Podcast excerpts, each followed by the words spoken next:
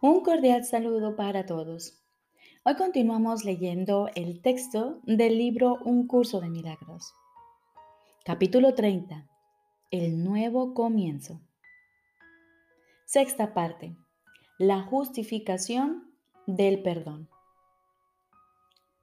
Jesús nos dice, la ira nunca está justificada. El ataque no tiene fundamento.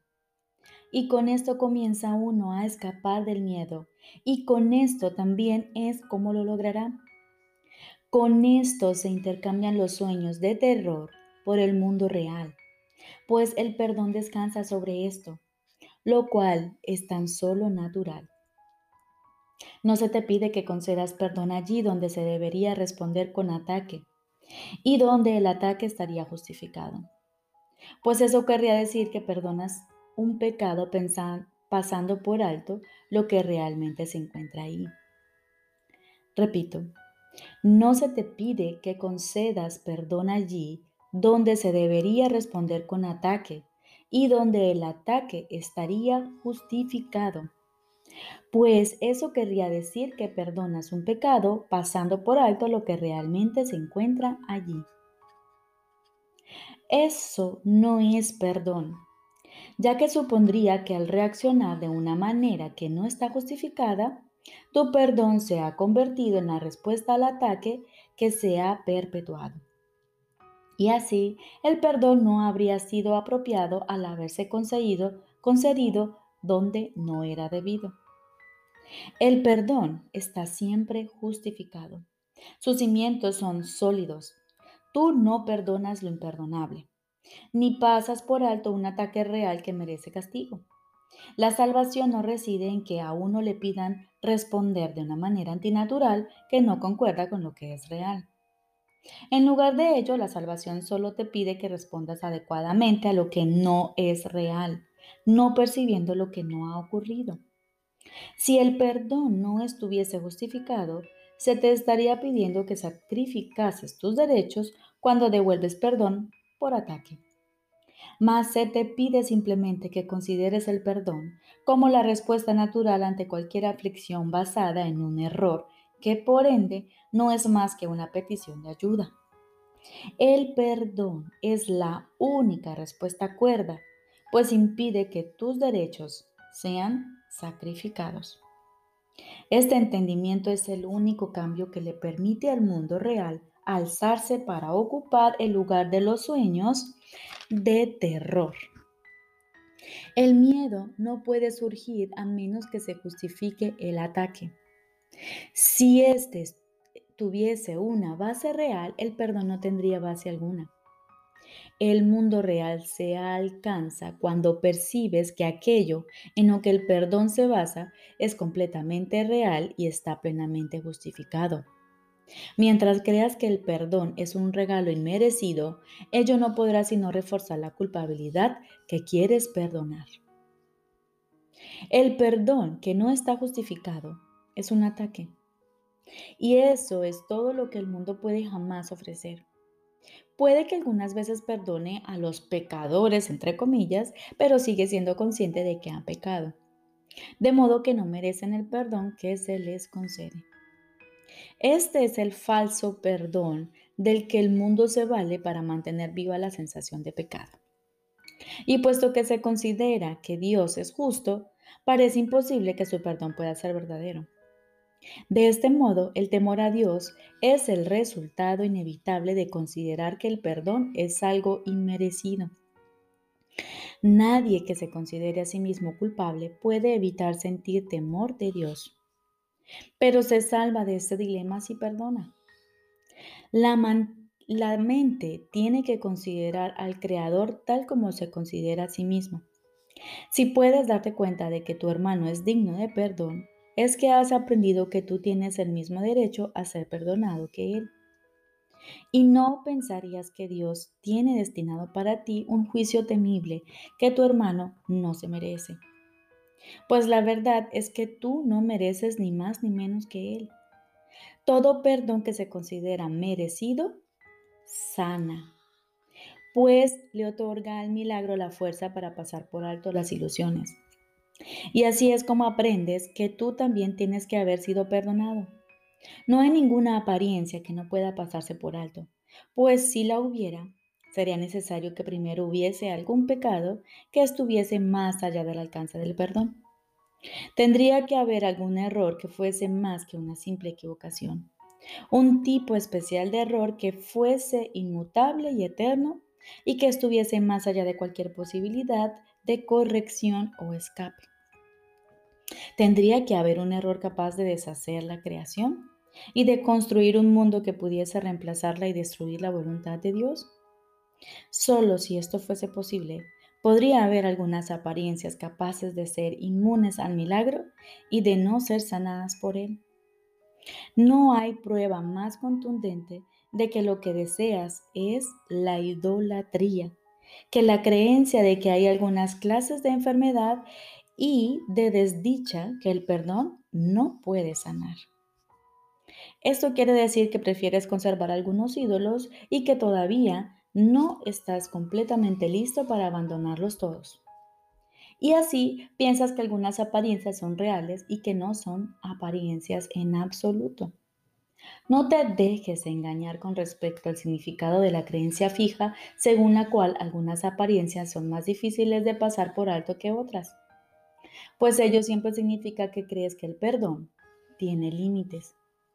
Y te habrías fijado una meta en la que el perdón es parcial y en la que puedes liberarte de la culpabilidad solo en parte.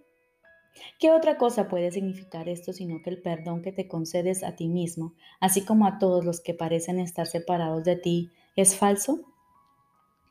Tiene que ser verdad que o bien el milagro cura toda clase de enfermedad o bien no cura en absoluto. Su propósito no puede ser juzgar qué formas son reales y qué apariencias verdaderas. Si se tuviese que excluir una sola apariencia de la curación, habría una ilusión que formaría parte de la verdad. Y no podrías escaparte totalmente de la culpabilidad, sino solo en parte. Tienes que perdonar al Hijo de Dios completamente, pues de lo contrario conservarás una imagen de ti mismo fragmentada y seguirás teniendo mirar en tu interior y encontrar allí tu liberación de todos los ídolos. La salvación descansa en la fe de que es imposible que haya algunas clases de culpabilidad que tú no puedas perdonar. Por lo tanto, no hay ninguna apariencia que hubiese podido ocupar el lugar de la verdad con respecto al Hijo de Dios. Contempla a tu hermano con el deseo de verlo tal como es y no excluyas ninguna parte de él de tu deseo de que se cure. Curar es hacer íntegro. Y a lo que es íntegro no le pueden faltar partes que se hayan dejado afuera. El perdón consiste en reconocer esto y en alegrarnos de que no haya ninguna forma de enfermedad que el milagro no tenga el poder de curar. El Hijo de Dios es perfecto, ya que de otro modo no podría ser el Hijo de Dios. Y no lo podrás conocer mientras creas que no merece liberarse de todas las consecuencias y manifestaciones de la culpabilidad. De la única forma que debes pensar acerca de Él si quieres conocer la verdad acerca de ti mismo, es así. Te doy las gracias, Padre, por tu perfecto Hijo, pues en su gloria veré la mía propia. Te doy las gracias, Padre, por tu perfecto Hijo, pues en su gloria veré la mía propia. He aquí la jubilosa afirmación de que no hay ninguna forma de mal que pueda prevalecer sobre la voluntad de Dios.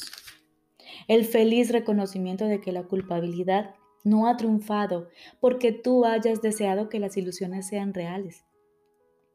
¿Y qué es esto sino una simple afirmación de la verdad?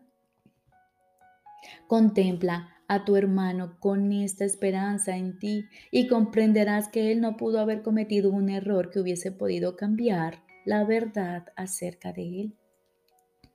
No es difícil pasar por alto errores a los que no se les ha atribuido efectos, mas no perdonarás a aquellos que consideres que tiene el poder de hacer del Hijo de Dios un ídolo, pues en, este, pues en ese caso Él se habrá convertido para ti en una imagen sepulcral y en un signo de muerte. ¿Podría ser eso tu Salvador? ¿Podría acaso el Padre estar equivocado con respecto a su Hijo?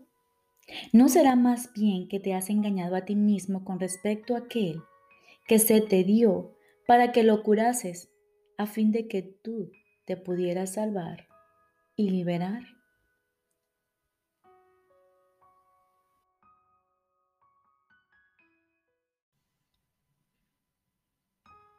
Ahora continuamos con el libro de ejercicios. Segundo tema especial. ¿Qué es la salvación?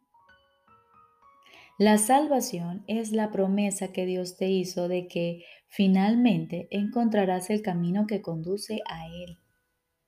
Y Él no puede dejar de cumplirla. Garantiza que al tiempo le llegará su fin, al igual que a todos los pensamientos que se originaron en Él. La palabra de Dios se le concede a toda mente que cree tener pensamientos separados a fin de reemplazar esos pensamientos de conflicto con el pensamiento de la paz. El pensamiento de la paz le fue dado al Hijo en el mismo instante en que su mente concibió el pensamiento de la guerra. Antes de eso no había necesidad de ese pensamiento, pues la paz se había otorgado sin opuestos y simplemente era. Una mente dividida, no obstante, tiene necesidad de curación. Y así el pensamiento que tiene el poder de subsanar la división pasó a formar parte de cada fragmento de la mente que seguía siendo una, pero no reconocía su unidad. Al no conocerse a sí misma, pensó que había perdido su identidad. La salvación es un deshacer en el sentido de que no hace nada al no apoyar el mundo de sueños y de malicia. De esta manera las ilusiones desaparecen al no prestarles apoyo, deja que simplemente se conviertan en polvo. Y lo que ocultaba queda ahora revelado. Un altar santo. Un altar al santo nombre de Dios, donde su palabra está escrita, con las ofrendas de tu perdón depositadas ante Él y tras ellas, no mucho más allá, el recuerdo de Dios. Acudamos diariamente a este santo lugar y pasemos un rato juntos.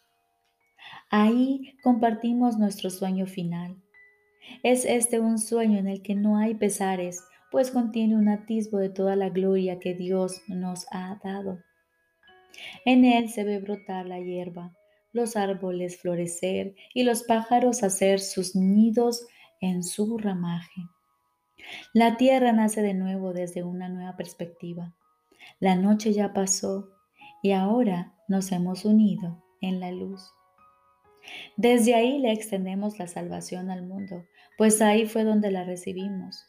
El himno que llenos de júbilo entonamos le proclama al mundo que la libertad ha retornado, que al tiempo casi le ha llegado su fin y que el Hijo de Dios tan solo tiene que esperar un instante antes de que su Padre sea recortado. Los sueños hayan terminado, la eternidad haya disuelto al mundo con su luz y el cielo sea lo único que exista.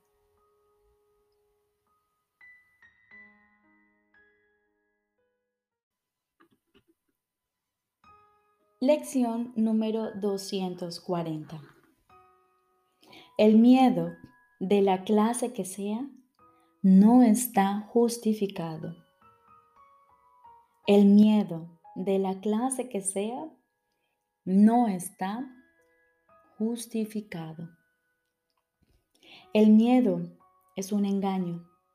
Da testimonio que te has visto a ti mismo como nunca podrías ser y por lo tanto contemplas un mundo que no puede ser real. Ni una sola cosa en ese mundo es verdad, sea cual sea la forma en que se manifieste. Solo da fe de tus ilusiones acerca de ti mismo. No nos dejemos engañar hoy. Somos los hijos de Dios. El miedo no tiene cabida en nosotros, pues cada uno de nosotros es parte del amor mismo. ¿Cuán infundados son nuestros miedos? ¿Ibas acaso a permitir que tu hijo sufriese? Danos fe hoy para reconocer a tu hijo y liberarlo. Perdonémosle hoy en tu nombre para poder entender su santidad y sentir por él el amor que tú también sientes por él. Y ahora, nuevamente, aguardamos silenciosamente y aquietamos nuestra mente. Estoy seguro de que Él, nuestro Padre, te hablará y tú le oirás.